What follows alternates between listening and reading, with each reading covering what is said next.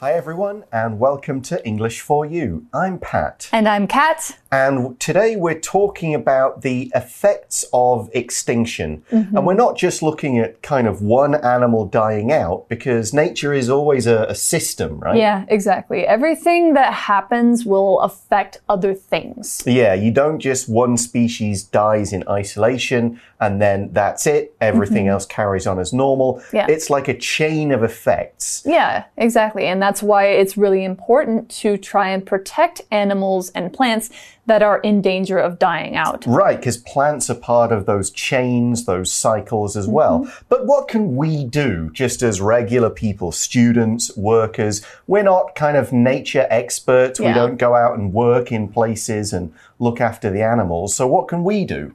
Well, one thing I think of is eating less meat. Yeah, sure. Yeah, because often, you know, meat requires, you know, animals to be killed and Mm-hmm. whether that's like an endangered animal or not endangered, but um, you know, it definitely has an effect on the environment. Right, and the farm spaces that they have to use to grow the animals or feed them means that the wild animal spaces get taken down. So Yes, exactly. That's part of it. We can also donate money to charities that look after animals. Uh, we mentioned the World Wildlife Fund before Mm-hmm. Yeah. we started, Greenpeace. Uh, yeah, although Greenpeace, you know, they're They- a little controversial. they do, yeah, they do other things as well, and Yeah. sometimes it's not always friendly, but yeah. such is life. Uh, But yes, there are plenty of charities that look after animals. And you can also just educate yourself so you understand what's going on and then maybe make decisions about shopping, Yeah. eating, traveling. Yeah. That can help protect endangered animals. Exactly. Things like, you know, elephant tourism in Thailand. Mm-hmm. Yes. Like, you should not go to a place that lets you ride elephants. It's not good for them. That's just one thing you can educate yourself on.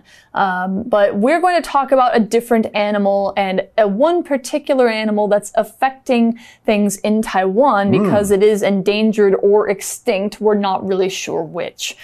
So let's go ahead and take a look. Yeah, read through, find out which animal we're talking about. Reading. The effects of extinction, not just one species. When animals become extinct, it's a real tragedy. But many people don't think about how it can change other parts of the world. When one kind of animal disappears, it affects both the species they eat and the species that eat them. When predator species at the top of the food chain are no longer around, the impact is especially serious. For an example, let's look at Taiwan's clouded leopards. These beautiful cats once wandered Taiwan's forests, but now there are likely none left here. One of the clouded leopard's prey animals is the sambar deer. Male sambar often rub their antlers on trees and eat tree bark. Peeling the bark off the outside of trees can cause them to die, though. Since there are no leopards left to hunt sambars in Taiwan, the local sambar population has exploded. They're damaging Taiwan's forests at a fast rate. This could cause environmental changes that harm other animals and plants in turn. This situation is just one of many examples of why it's important to protect all types of animals in our world. So, our article begins by saying when animals become extinct, it's a real tragedy. Mm-hmm. So, extinct, of course, means the animal is dead. It's all disappeared. There are no more left, none in zoos, none in special parks, definitely none out there in the wild. Yeah. So, they're, they've just been killed, they've been eaten, their homes have been destroyed. And the word tragedy is used to mean a very sad event, a sad occasion, or just simply a very sad fact. Uh, we often use it, we don't use it to say an, an old person passes away. That's not often a tragedy because it's kind of expected. Yeah, it's something you shouldn't expect. Right, a tragedy is, is both a surprise and a very awful thing. As demonstrated in this example sentence, the parents never fully recovered from the tragedy of losing one of their children to illness. Mm-hmm. That is a tragedy hmm. because you think that your child is going to live a long life. Right. And then if they don't, then that's just, it's, yeah, it's tragic. It's, Yes, it's a tragedy. that's the adjective form, tragic. Mm-hmm. Yeah. So, of course, extinction is a tragedy. It's very sad and it's something you don't want to happen. The article says, but many people don't think about how it can change other parts of the world. Right, that's the idea we were talking about in our introduction this idea of a system. Yeah. this thing having uh, what we call knock on effects. Yes. And we mention that in the next sentence. When one kind of animal disappears, it affects both the species they eat, so that's on one side, mm-hmm. and the species that eat them on. Yeah. the other side.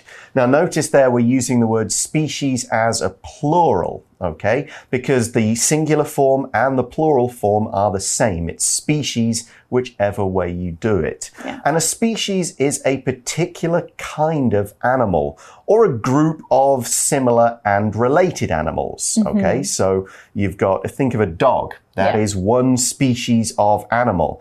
And a wolf is the same species. No, Pretty they're not. much, or has it got a different Canis lupus and Canis Canis domestic? domesticus. They're two uh, different spe- species. but species genus, isn't it the same? That's why they can breed.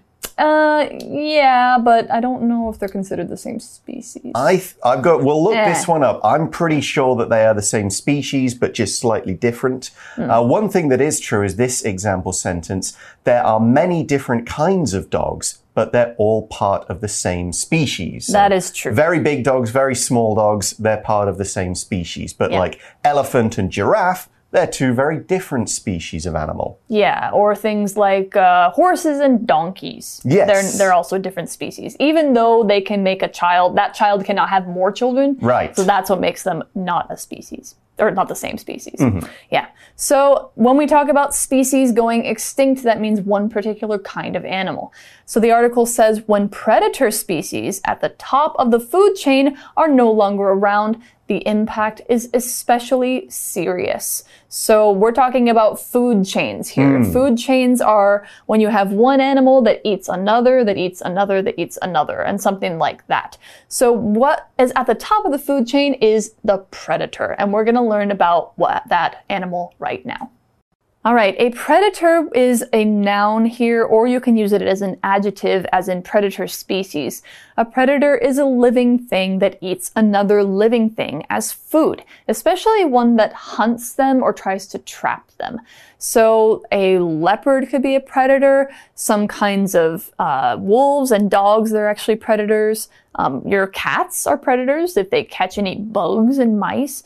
That's what makes them a predator. The opposite is called prey, and we're going to talk a little bit about that later, but just know that prey is the thing that a predator eats. So things like big cats, bears, spiders, and even some plants are predators. The plants that open up uh, to, uh, you know, let a fly come in and then they close on the fly, that's a predator kind of plant. So anything that eats another living thing for energy is a predator. All right, so that's what a predator is, and we're saying that they have a pretty significant impact when they go extinct. So what is exactly. Well, an impact is an effect. It's a result or consequence of something. This thing happens, and whatever happens has an impact. It affects something. Mm-hmm. We generally use the word impact when it's a larger or more serious one, the Mm-hmm. kind of effect. If it's just something minor and it doesn't really change much, we would say it doesn't really have an impact. It doesn't have much of an impact. Mm-hmm. Because we can also use the word impact to mean when one thing hits another. That's an impact of a fist hitting a hand. Mm-hmm. So you can see how it's, you know, a big change, a serious change, something like that. Yeah. So we've got these food chains, and if the predator at the top is gone, a lot of stuff happens to the animals underneath it in the chain. And that's kind of what we're going to get into. Yeah, so you would think that when one animal is no longer eating you would be a good thing, right? Mm-hmm. But it's actually not. So we're going to take a look at a particular example right now. Let's look. So the article says, for an example, let's look at Taiwan's clouded leopards. Yeah. So the clouded leopard is, um, you might have seen it before. It's not the leopard cat. It's not the little tiny uh, gray cat. Those are not extinct. They are endangered, but they're not extinct. Clouded leopards are thought to be extinct in Taiwan. So a clouded leopard is a big cat that used to live in Taiwan's mountains. Leopards are the big cats that have a lot of spots on their bodies, but clouded leopards look a little different. They're more gray than brown Mm-hmm. and they have big cloud like spots on their fur. They're very pretty cats and they're actually not extinct everywhere. A lot of them still exist in other parts of Asia, like the Himalayas and Southeast China. Hmm, I didn't know that. I wonder if they could be brought into Taiwan and introduced. Maybe. Maybe not. Maybe. know. Okay, but what we do learn, as Kat mentioned, these beautiful cats once wandered Taiwan's forests, but now there are likely none left here. So, yes, before we had these leopard cats up in the mountains and in the forests. But uh, we were talking before, it's been a long time since anyone's seen one. Yeah. Uh, there might have been a a camera years. shot or something, or they set cameras up in the wild to see Yeah. if there's any sign, any movement, or any footprints. They look for them to see if there are any left. But now there are likely none left here. Yeah, because they haven't seen them Hmm. in a long time. Or they saw one recently, but before that, they hadn't seen one for like 13 years. Right. Yeah. Well, what do they used to do? They used to wander around. Let's look at that word wander.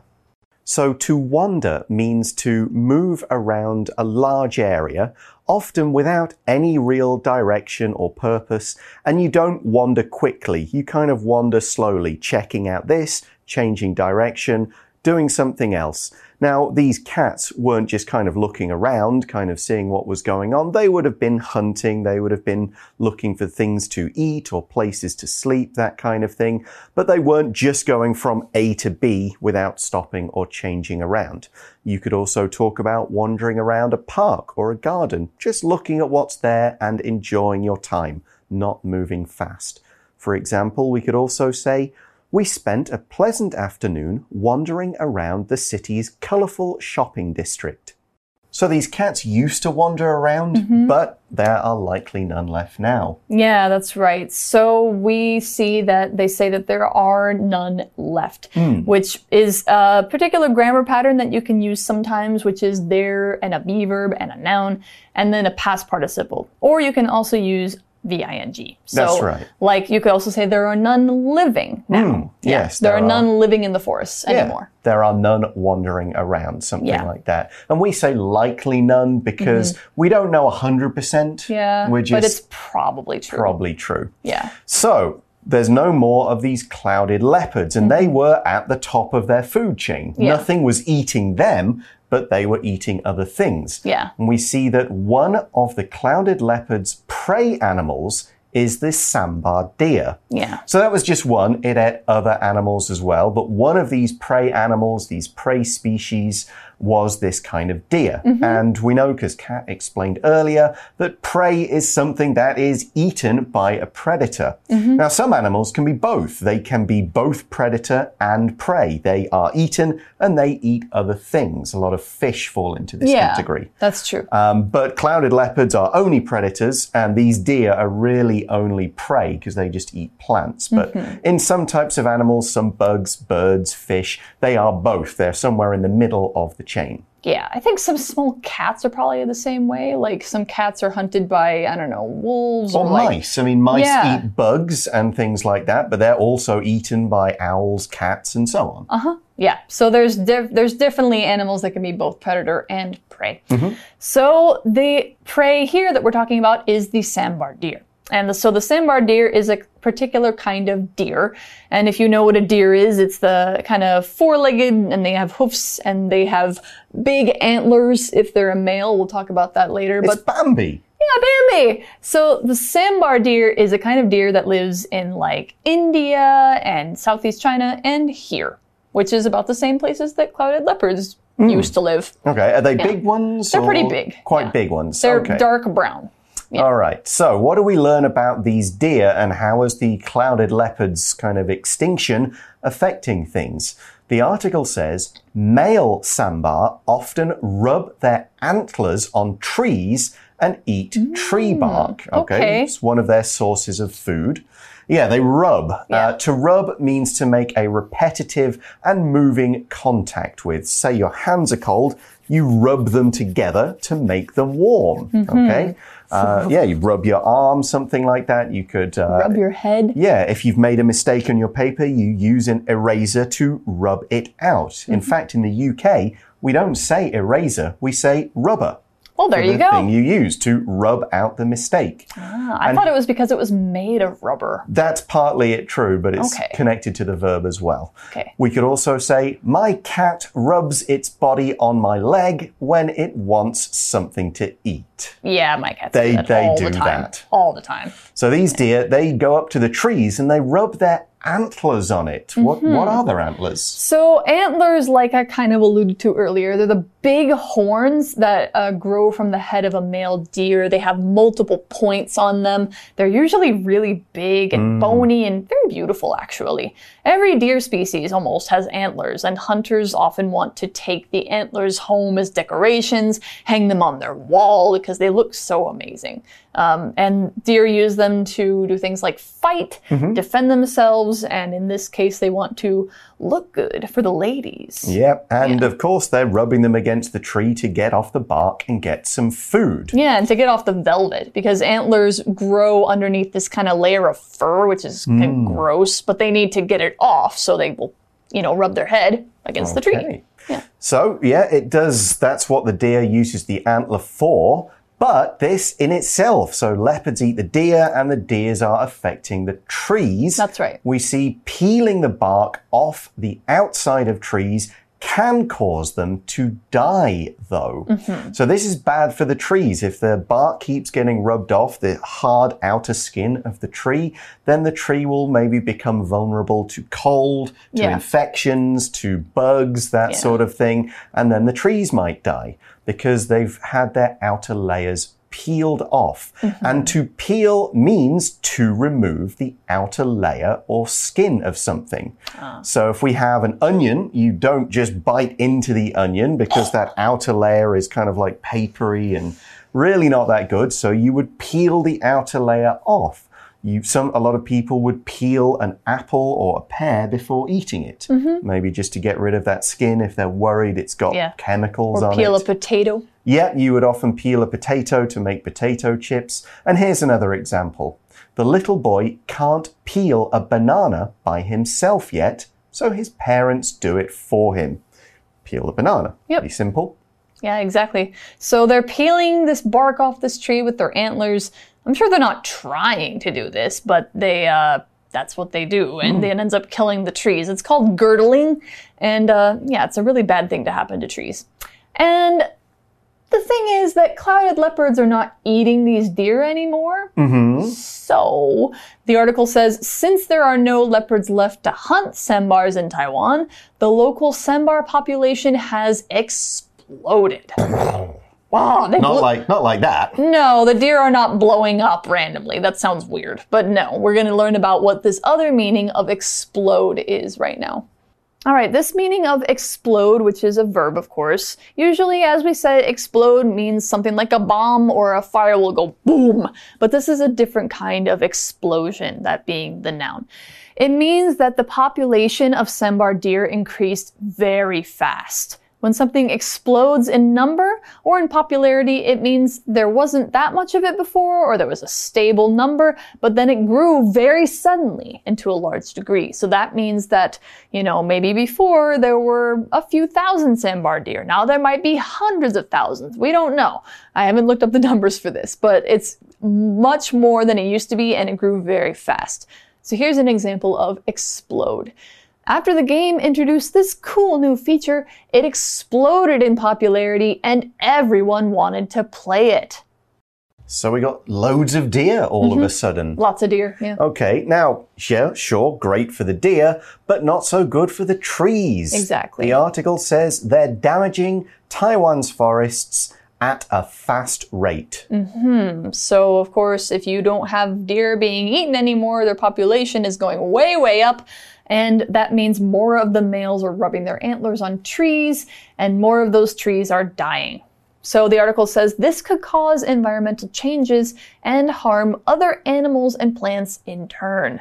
So we have this in turn here at the end of the sentence. In turn means it's kind of a series of causes and effects. So when A happens, it causes B, but then B causes C. This is in turn. So, for example, one teacher gave us too much homework and it took up the rest of our week. Oh. In turn, we weren't able to do the homework for other classes and our other teachers got angry. Oh. So we have cause, effect, cause, Yeah. and effect. Yeah. Right. And it just kind of keeps piling Yeah, up. yeah, exactly. It's snowballing. Right. And as the article says, this situation is just one of many examples of why it's important to protect all types of animals in our world. You might mm-hmm. think, oh, this one's not so important, but take it out of its chain and suddenly everything else starts to go wrong Yeah. kind of nature generally does a reasonable job of balancing out. Mm-hmm. So if you mess with nature and pull things around, the whole pattern starts to fall apart. Exactly. And that's, I think, why we're having so many environmental problems, or it's one reason, hmm. because a lot of animals are dying out and the effects they're having on the environment are no longer happening. Right, even if it's several things down the chain. Yeah. All right, that's all we've got time for with this article, but we've got a little more in our chat question. So let's go there right now. You chat. All right. So, our chat question today what other extinct animals do you know? How hmm. might their extinction affect the food chain and humans? I guess when I think of extinct animals, I'm often thinking of ones that lived a long time ago. Mm-hmm. You know, big hairy mammoths, you. Yeah. know, like hairy elephants and Yeah. things like that. And I don't really think them not being around has affected us a great deal. You, You know, know, not today. Not today. anymore. Same with the, the dodos that lived on the, the island. Mauritius. Yeah, on Mauritius. They've all died out, but because they were only on an island, it's only kind of affected the chain on that island. Yeah. But uh, wolves have been made extinct in many parts of the world. They don't have wild wolves in the UK anymore. I think they might be bringing a few into Scotland. Okay. But uh, they were all wiped out, basically. And that affects the food chain. The wolves aren't eating things like deer or other things, and that changes things in the same way. Those, you know, those deer start to do things to trees or plants and the plants take over other areas. So Yeah.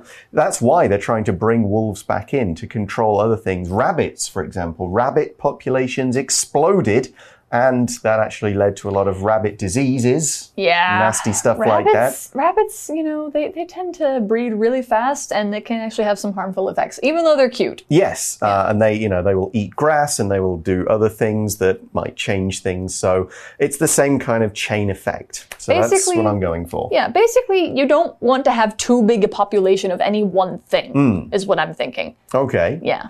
So you can, can you think of any more? Uh, Megalodon, Oh, that's Which a was an- giant shark. an ancient, the biggest shark that ever lived, it used to eat baby whales. wow. Yeah, and so I think because it went extinct, um, whale species kind of were able to grow and Okay. to become more diverse. Ah, that's Yeah. interesting because Yeah. more of them could survive. Yeah, exactly. Okay, and that then has a knock on effect. They eat stuff. Humans start hunting whales because there are more of them. So, Yeah. yeah, it's all this kind of cause and effect in turn. And it could be negative effects or positive effects. That's it true. on Yeah, sometimes. Mm-hmm. not having these big ET monsters around might mean we can, you know, build a few more houses and grow a few more things. But Yeah. that has an effect as well. Yeah. Everything has a consequence. Yes, exactly. We have Oh. to think about everything that we do. Right.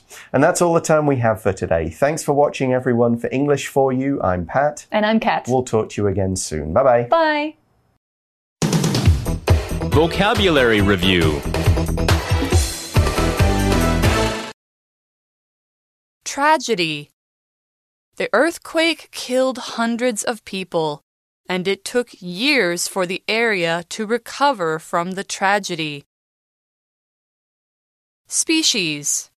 Species. Sometimes animals of the same species can look different from each other, such as dogs. Wander. We wandered around the night market and stopped at many interesting food stands. Rub. My cat rubs her head against my leg when she wants some attention. Peel. Jeffrey carefully peeled the sticky paper off the wall and tried not to damage the paint. Explode. Sales of the novel exploded after it won some international awards.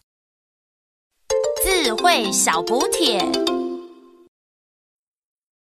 Extinct. Predator. Impact. Prey. Antler.